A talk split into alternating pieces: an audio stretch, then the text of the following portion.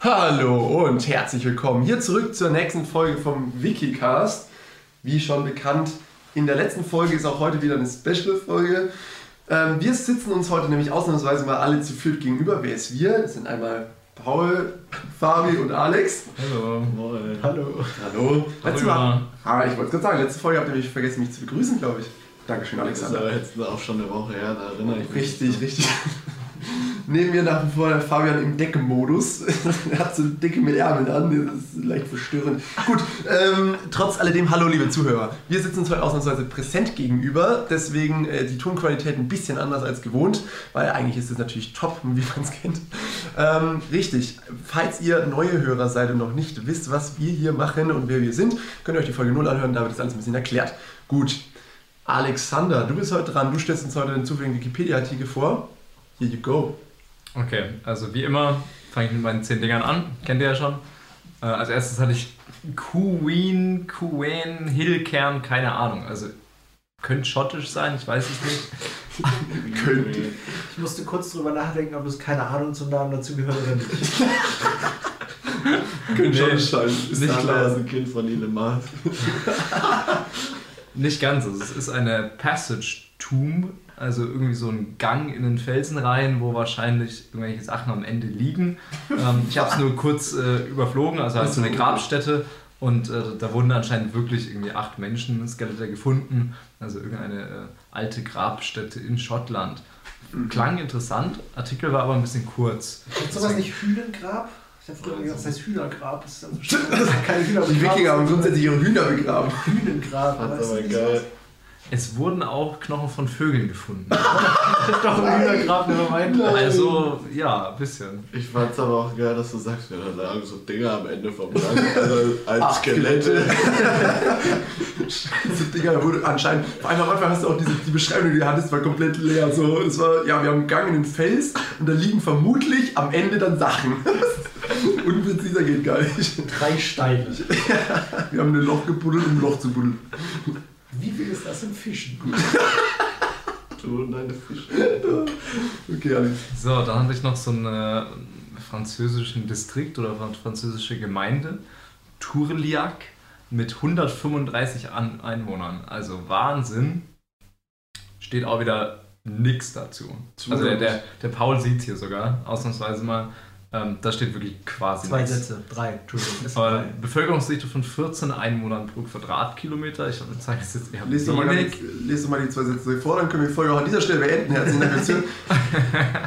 Berlin musst du 2-0 noch dranhängen. Ja, also auch nicht so gut. Ne? Dann hatten wir Bernhard Bodenstein, fand ich irgendwie einen geilen Namen. Bernhard Bodenstein. Bernhard Bodenstein? Ja. Hört sich, Hört sich nach einem bodenständigen Kerl an. Geht gut runter irgendwie. Bernhard Bodenstein. Bernhard, ja, finde auch. Ja, geht. Deutscher Verwaltungsjurist. Ich dachte, der Deutsche wundert mich keine Sekunde mit dem Namen. Jurist auch. Ich auch nicht. Ob der geboren wurde und es wurde beschlossen, dass der Jurist werden muss mit dem Namen? Ja. Wahrscheinlich. Dann noch ein paar weitere Personen. Georg Scherk, ein deutscher Lehrer und Schriftsteller. Weiter geht es mit Hans-Dieter Pohle, ein äh, deutscher Infek Infektiologe. Das klang eigentlich ganz interessant. Coroni. Coroni? Ja, gerade jetzt im aktuellen Kontext natürlich immer viel interessanter sowas als vor ein paar Jahren noch. Ähm, hat sich gar kein gejuckt. Hat keiner nach irgendwelchen Virologen geschrien und jetzt alle, äh, wichtig. Dann hatte ich MMM, Magnetic Marker Monitoring. Ähm, das klang ganz interessant. Dann hatte ich District Tilali, eine Provinz, also irgendwie liegt in der Provinz Moho in der Region Puno in Südostperu. ah ja. Geil. 2600 Einwohner und eine viel höhere Dichte von 50 Einwohnern pro Quadratkilometer. Krass. Mhm. Wir sind in Schweden so zwei oder so, ne? Da ist ein Viech auf dir gelandet.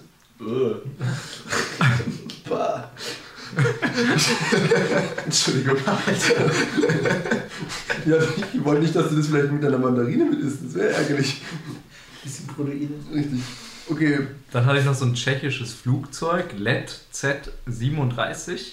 LED Z? Schmelak. Und Schmelak heißt anscheinend zu Deutsch Hummel, also irgendwie so ein Kosename für das, für das Flugzeug. Das fand ich ein cooles Thema. Brumm, brumm. Weißt du, so der Name klang so gar nicht schwedisch, so dieses Tschechisch. äh, Tschechisch, Z und dann, was hast du da am Ende gesagt? Schmellack. Schmellack, das klingt dann irgendwie, da hat es dann reingekriegt. Dass das nicht schwedisch klingt, ja, das wahrscheinlich ja, nicht tschechisch ist. Ich musste bei Let's Z an dieser, da gibt es doch diese Butter aus, aus.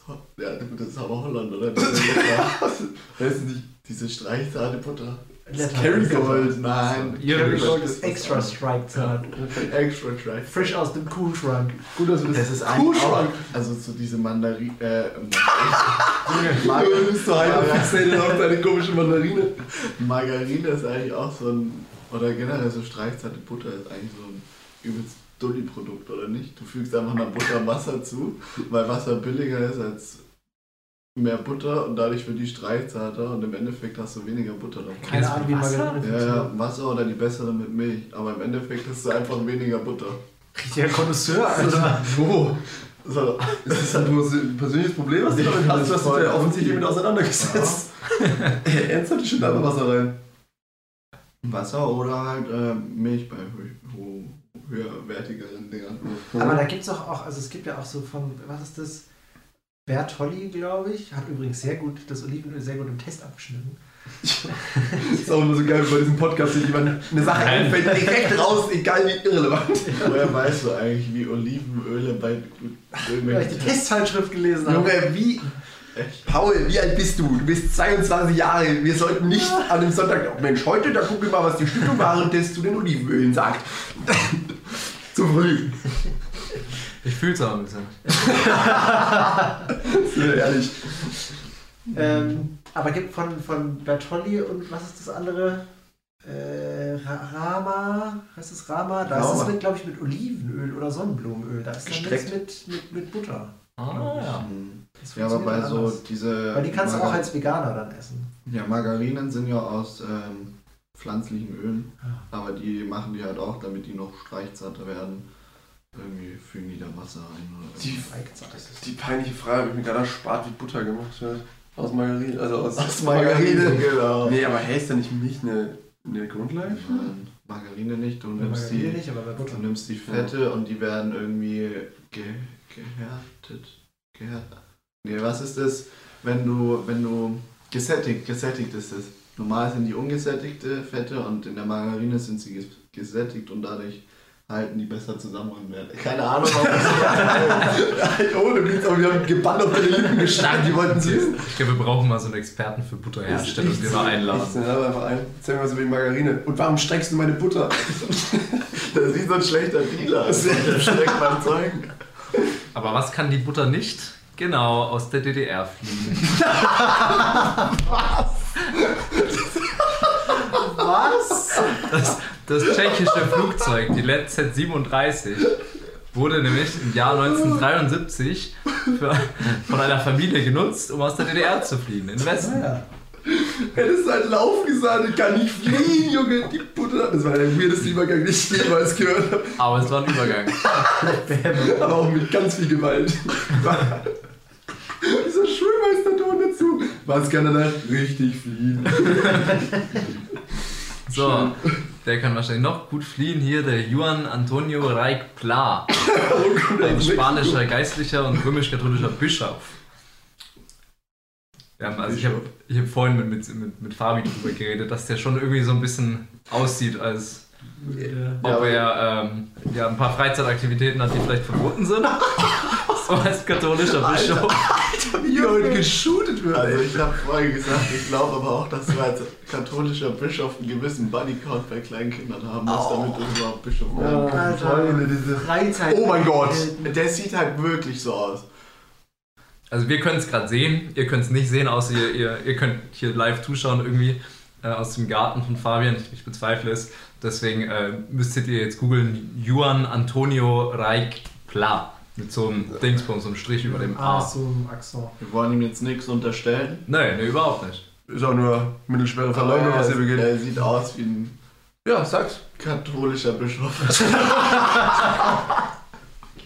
Ja, gut, aber die haben sie ja Image auch einfach verkackt. Ja, ich weiß Das nichts ist dran. Ich richtig. bin ja nicht wieder an Schuld. Alex, fahren Ich Sie hier nicht wieder So. über Religion reden. Letztes Thema noch: mh, Xinoxazin, ein Arzneistoff aus der Gruppe der Chinolonantibiotika. Ja, Jetzt würdest du wahrscheinlich Darf ich fragen. raten, welches Thema du hast? Du weißt es schon. Ja, Wir wissen es ich weiß schon. es aber nicht, ich weiß ja nicht, wie es heißt. Aber ich Natürlich weiß, dass es, es was M&M ist, weil er dazu nichts gesagt hat. Doch. Er hat nur gesagt, das klang sehr interessant. Habe ich gesagt. Ja. Ja. Ich, das hat er auch vorhin schon gesagt. Also dieses mal, ich Xenotaxin, Ich wusste es echt nicht. Ja, echt jetzt? Nee. dieses Xenotaxin wurde verboten, habe ich gerade gelesen, wegen der schweren Nebenwirkungen.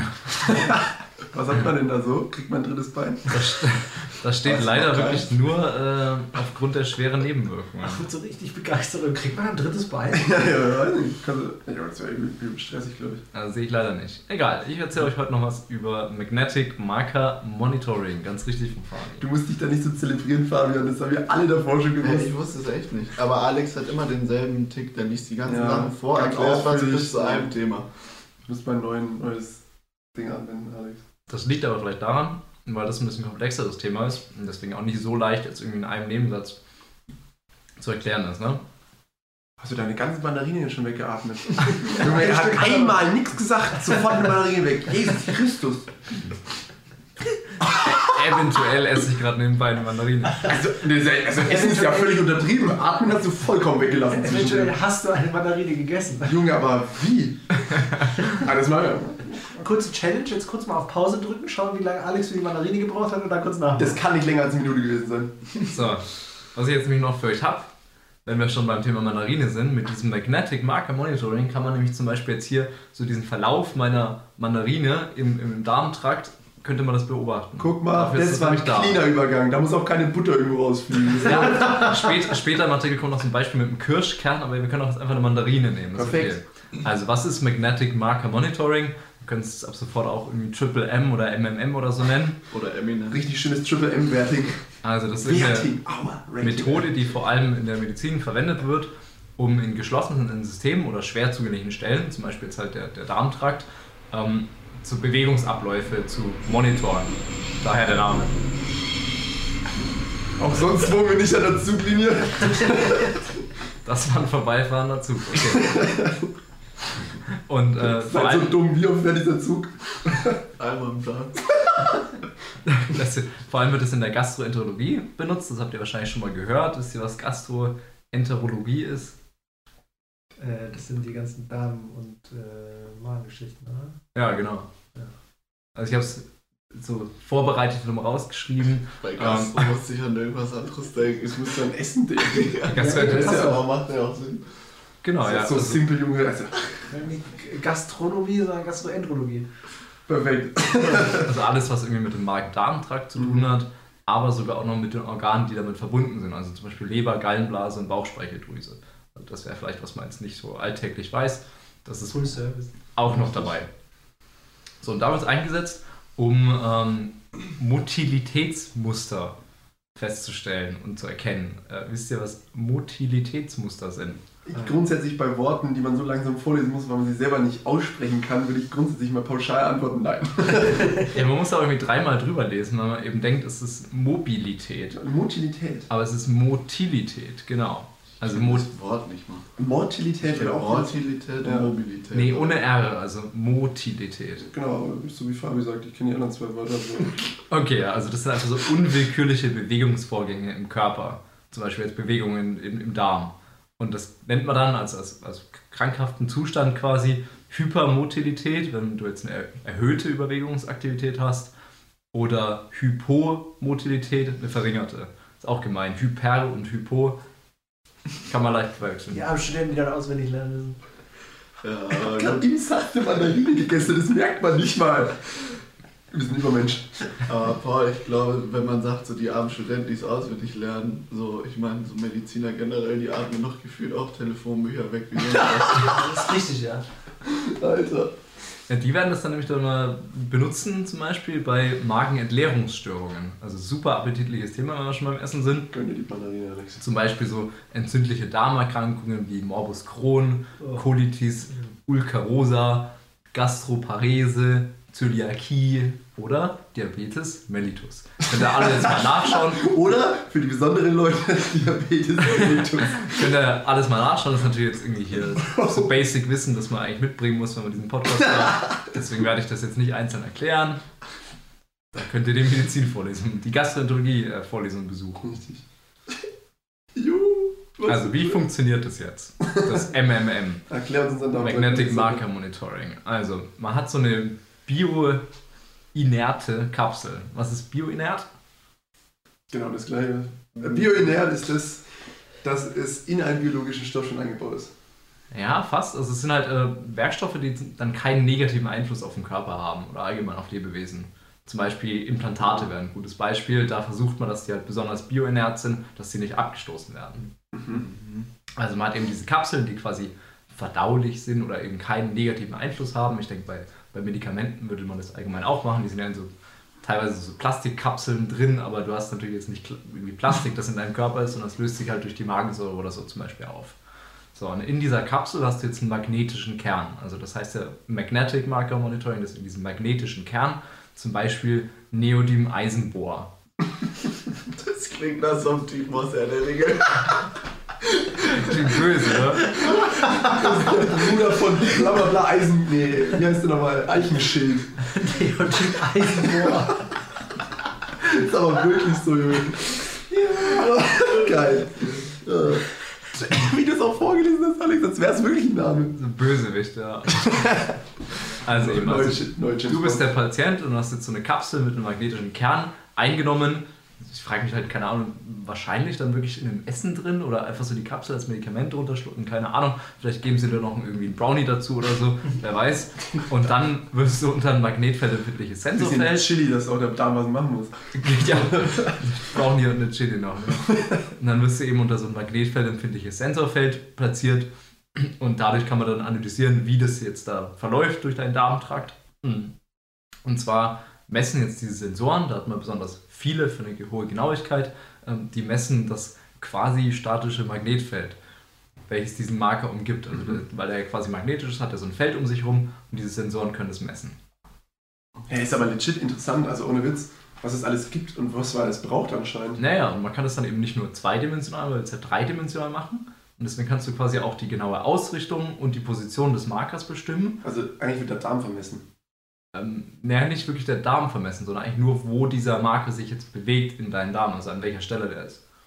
Ich habe mir das so Nicht ganz anders vorgestellt, was man damit, mit, damit macht. Kennt ihr diese Geschicklichkeitsspiele, wo du so eine Kugel mit so einer Glasscheibe mit so einem Stapel lang geschmissen Ich dachte, da einer von außen mit so einem Magneten. Ich hab gedacht, der einem da mit seinem Magen rum.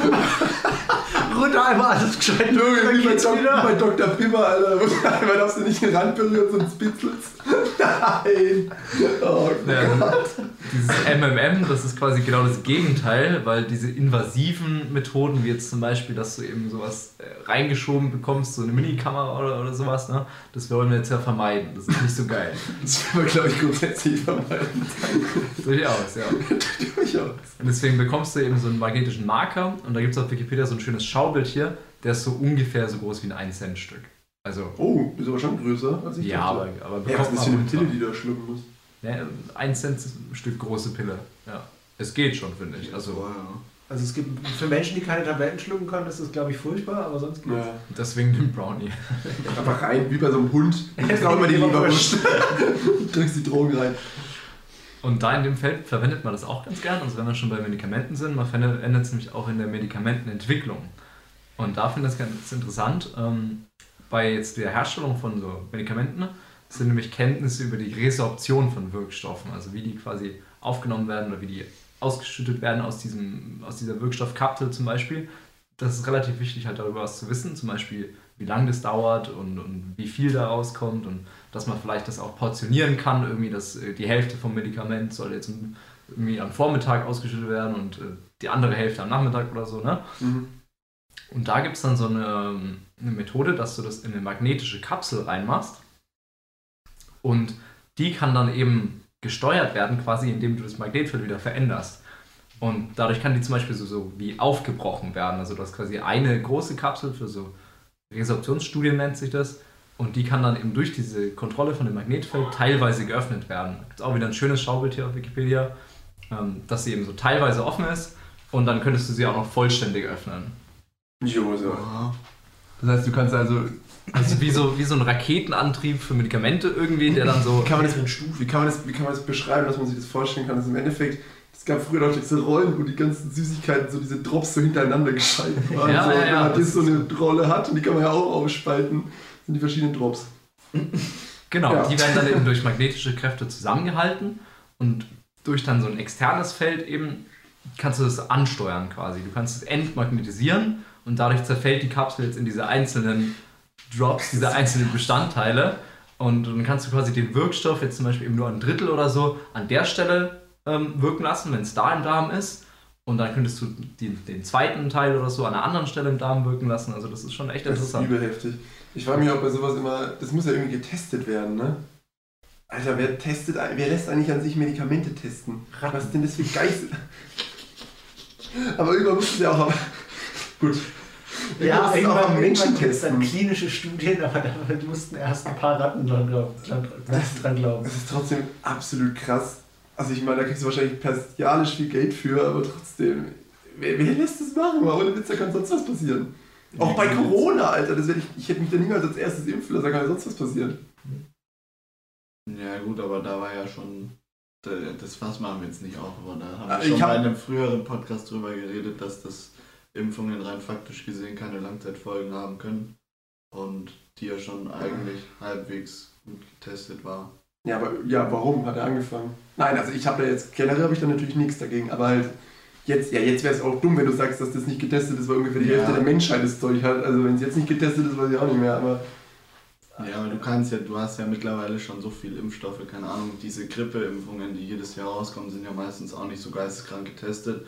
Aber du weißt ja, okay, wir hatten den Impfstoff letztes Jahr und wenn wir da jetzt so ein bisschen da rumschrauben, ist es einen eigentlich das, irgendwie noch dasselbe und Im gar nicht. Rahmen keine komplette Veränderung. Ja. Ja, okay.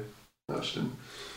Ja, krass. Und weil das wird tatsächlich äh, nur angewendet, wenn man Darmprobleme hat oder kann es auch, sag ich mal, gut, du kannst halt nicht in anderen Körper verwenden, ne? da kommt es halt nicht hin. Also vor allem im Da Darmerkrankungen. brauchst du den Elektromagnetmagnet Dann kriegst du es überall.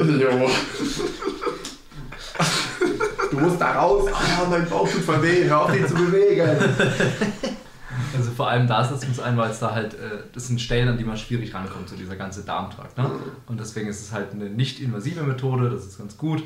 Und deswegen wird es vor allem da eingesetzt, aber eben auch jetzt in dieser Medikamentenherstellung und Medikamentenforschung. Hm. Und jetzt gibt es noch so ein Kapitel in dem Artikel über eingesetzte Magnetfeldsensoren. Es gibt quasi so verschiedene Sensorarten und also Ma- Magnetfeldsensoren und so Messgeräteanordnungen.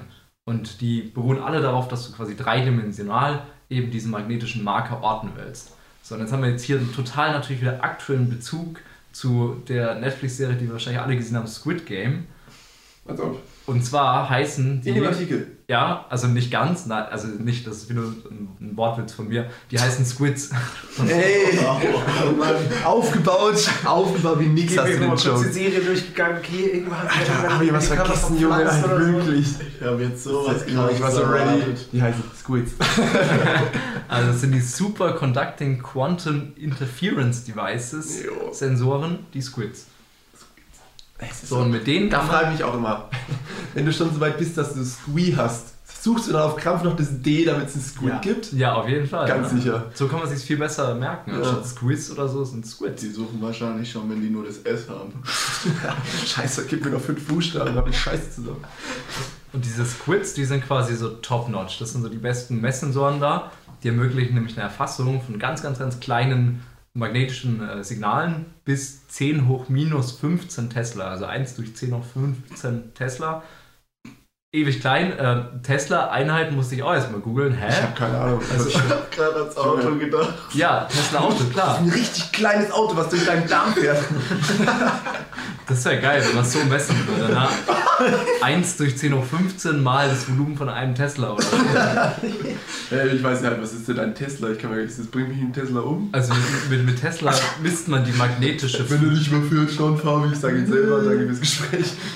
Mit Tesla misst man die magnetische Flussdichte und die wurde 1960, äh, also die Einheit wurde 1960 auf der 11. Generalkonferenz für Maß und Gewicht in Paris nach Nikola Tesla benannt. Also nicht nach Elon Musk. Ja, ein bisschen früh Junge, gewesen. ohne Witz, das wird irgendwann eine Generation kommen, die denken, dass Elon Musk sich Tesla ausgedacht hat. Äh. Stimmt, ja, ja. Dass der der Tesla war. Richtig. Oh mein Gott. Hä, die haben sogar einen Typen nach dem benannt. Und das sind, also das sind wie gesagt die, die besten Sensoren dafür oder eine, einer der besten Arten. Ähm, die sind aber im Klinikalltag jetzt überhaupt nicht in Gebrauch oder sehr, sehr wenig, weil Teuer. ist aufwendig, ist teuer. Du musst diese Sensoren nämlich kühlen. Und zwar gibt es Tieftemperatur-Squids, die musst du mit flüssigem Helium kühlen. Und Hochtemperatur-Squids, die musst du mit flüssigem Stickstoff kühlen. Wie viel ist das in Kelvin? Ich hätte es gerne in Fahrenheit. Ja, aber das ist schon. ist endlich nicht in Fischen. Das ist auch Wie viel ist das in Fischen? Dann Das hast ist du- das Asterix-Move. Bei den Dingern hast du dann noch ein zweites Problem. Dadurch, dass die nämlich so ultra empfindlich sind, haben die auch quasi alle magnetischen Felder, die jetzt zum Beispiel durch Krankenhausequipment oder so ausgestrahlt oder erzeugt werden, ne, die würden die auch messen. Und dann ist es useless, weil dann hast du quasi überall so Interferenzen durch Mhm. das ganze Equipment, was im Raum ist. Deswegen müsstest du die nochmal ultra aufwendig abschirmen. Und deswegen ist es ja ziemlich teuer und eher nur so auf experimentelle Wolltest du Zwecke sagen? oder in der Forschung begrenzt. Unterm Strich haben wir das also entwickelt, damit wir es mal gesehen haben, aber so richtig angewendet wird es eigentlich nicht. Falls man es halt irgendwie braucht, wirklich bei diesen 10 hoch minus 15 Tesla. Du hast dann so eine mittlere Stufe, 10 hoch minus 8 Tesla, also wie gesagt diese Empfindlichkeit für die Magnetmessung.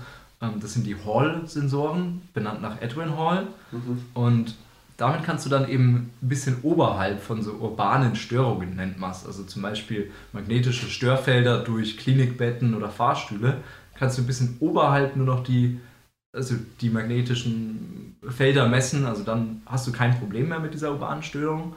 Ähm, sie brauchen da deswegen keine magnetische Abschirmung und arbeiten bei Raumtemperatur.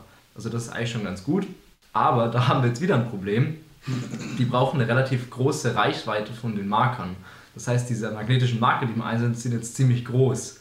Und anscheinend so groß, dass sie halt nicht mehr für den Klinikalltag Du musst geeignet jetzt so eine sind. Faust schlucken, Alter. Genau, also so ein Riesending bräuchtest.